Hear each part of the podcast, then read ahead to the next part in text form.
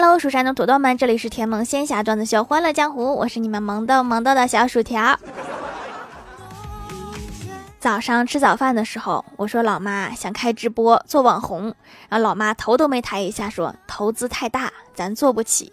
我解释说这个不需要投资的，我老妈淡定的说妈是说没钱让你去整容。我天生丽质好吧。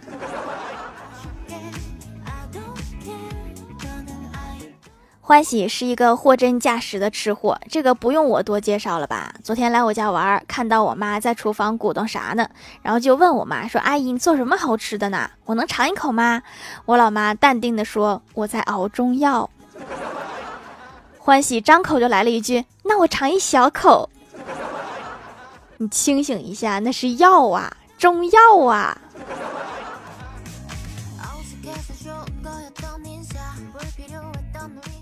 公司安排我出差，去火车站的路上路过太二真人的挂摊儿，就停下来问他：“我说太二真人，你能给我看看我这趟出差顺不顺利吗？”太二真人微抬眼皮说：“掌门，贫道乃是太乙真人。”然后他说：“掌门啊，你印堂发黑，这一路走来有没有感觉有什么异样？”然后我就一阵紧张，我说我从出门就感觉浑身不自在，然后递过去二百块钱求破解之法。太尔真人将钱收下，说：“那还不赶快回家洗洗脸？出门就丢二百，看来这趟不顺利。”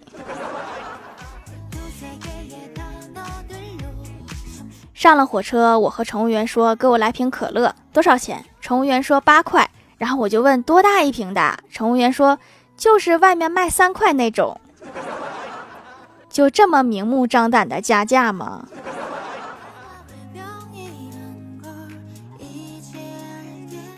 李逍遥最近交了一个女朋友，进展缓慢，平时也没有什么共同话题，就想着培养一个两个自己擅长的话题，于是就问大伙说有没有什么可以和女朋友一起玩的游戏呀，能增进感情的那一种。小仙回答有啊，网购组队模式，他挑选你付账，这个要氪金，玩不起，玩不起。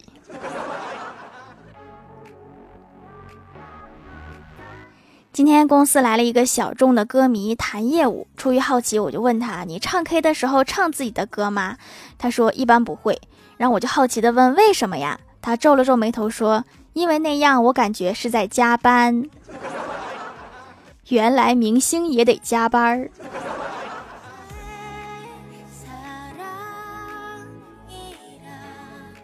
郭大嫂过生日，郭大侠问想要什么礼物。郭大嫂说：“霞霞，给我买一个笔记本电脑吧。”郭大侠一想，家里正好缺一个笔记本，就说：“好呀，你要什么配置呀？哪个牌子的呀？”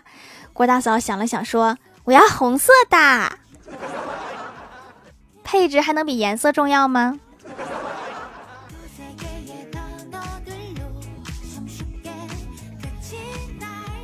郭大嫂带郭晓霞来公司，郭大侠在忙工作。郭大嫂让郭晓霞自己玩，别打扰郭大侠。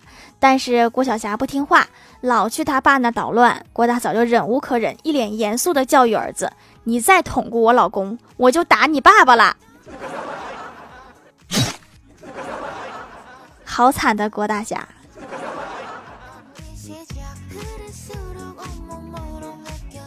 午休的时候，大家都在单位午睡。郭晓霞来到我身边，推了推我说：“薯条姐姐，帮我用端午造个句子呗。”我睡得迷迷糊糊的，随口就说了一句：“走开！”好端端的午觉全都被你搅了。然后就听到一个声音说：“谢谢薯条姐姐。”看我做个作业就是这么随意。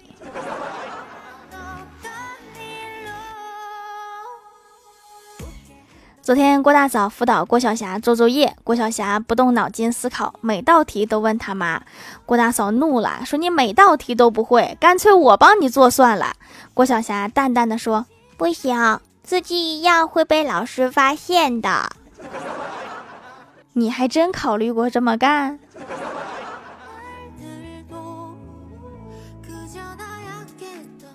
昨天加了一宿班，今天凌晨三点半的时候，领导来到我的面前，神情严肃地对我说：“抓紧点干，晚了怕赶不及交工了。”于是我备受鼓舞，奋战到了天明。然后领导一大早过来看见我，好奇地问：“为什么不睡觉啊？休息不好，工作能干好吗？”领导，你是不是失忆了？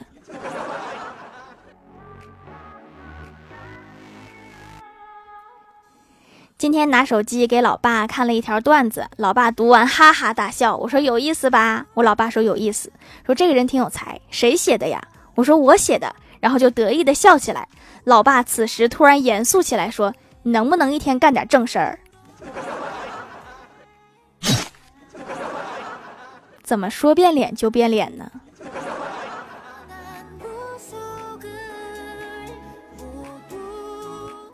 周末在家躺着，老妈问我：“你信星座不？”我说：“不信，那些都是骗人的。”老妈说：“你看你这个星座，我就觉得还挺准的。”我说：“我啥座呀？”我老妈说：“好吃懒做。”你看的是盗版书吧？哪有这个座？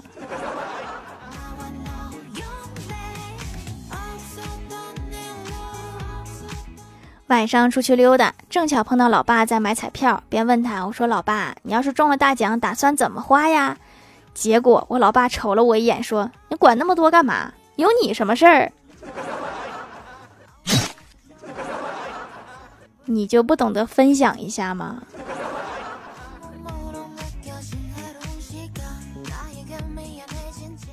嗨，蜀山的土豆们，这里依然是带给你们好心情的欢乐江湖。喜欢这档节目，可以来支持一下我的淘小店，直接搜店名“蜀山小卖店”，数是薯条的数就可以找到啦。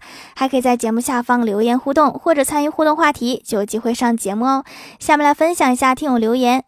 首先第一位叫做彼岸灯火，他说去老师家做客，老师看我一直很拘谨，就笑着说：“王建国，别紧张，三年师生下来，咱们熟的跟一家人一样了，怎么还怕我呀？”然后我说：“老师，我是李建军，都一家人了，叫什么不重要。”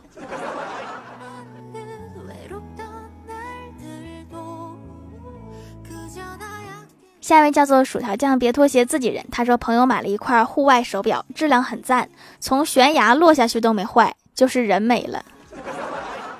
就这个时候就别讨论表的质量了。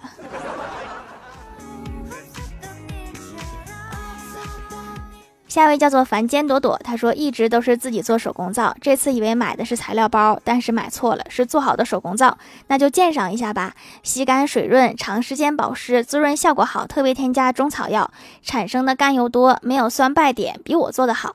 那以后就在这里买啦，价格非常实惠。不是我吹，我这个配方调节好多次了，很少能有人比我做的好，不信可以试试。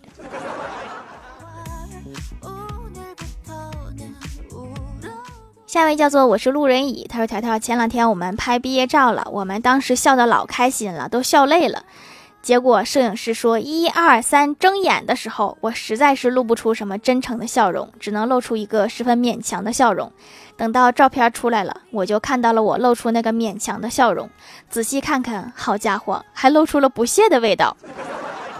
还有我们班另外一个同学拍出来的效果和精神病院似的，总体来说都不咋好看呢。拍毕业相的摄影师都太业余了，我们也是闭着眼睛就给洗出来了。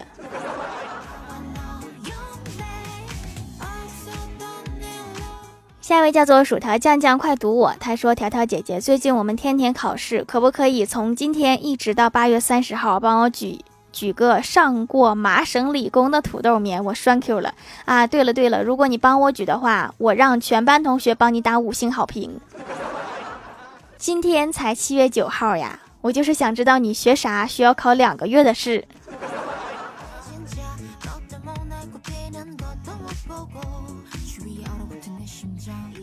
下一位叫做千奈是个穴，他说一天小仙儿和欢喜一起买衣服，小仙儿看中了一件衣服，但是要八千多块，于是小仙儿就问说这件衣服有没有柠檬黄的？店员说没有，然后小仙儿就拉着欢喜就走了。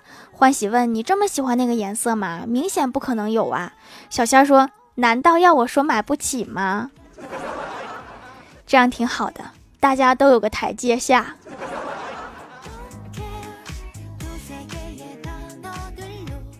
下一位叫做啤酒店老李，他说大油田男一名，条条不要嫌弃，马上就用上竹炭皂皂啦，真的可以抑制出油。这么热的天，帮了我大忙了，毛孔干净清透多了，黑头也变少了。听人劝，吃饱饭，好东西大家一起用，兄弟姐妹们可以冲，往往哪冲呀？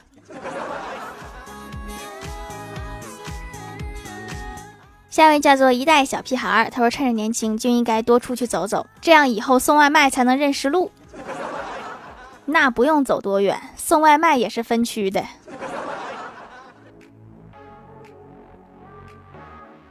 下一位叫做潜水的好孩子，他说：“条，你为什么一直不读我呀？来条段子（括号真实发生在我身上的事）。昨天早上，我爸跟我说：‘闺女，放心考，我找过关系了。’我很好奇，就问我老爸：‘你找的谁呀？厉害吗？能保证我过吗？’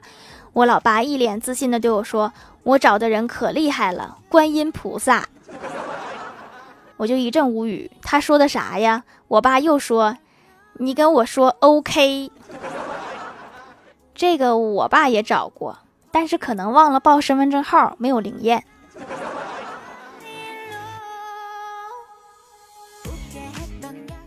下一位叫做小雨点 LV，他说：“条条，这是我最后一次评论了，不说了，留个段子。”小明说：“爸爸，今天我又惹祸了，把老师气哭啦。”爸爸说：“你这个小崽子，怎么又把老师怎么了？”小明说：“我上课玩吸铁石被老师发现了，没收啦。”爸爸说：“这算啥事儿啊？”小明说。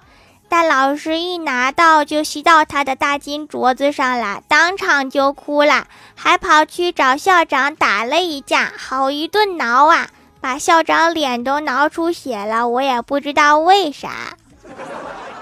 爸爸说：“好了，没事了，你去玩吧，以后再玩吸铁石离你妈远点儿。”一块吸铁石破了案了。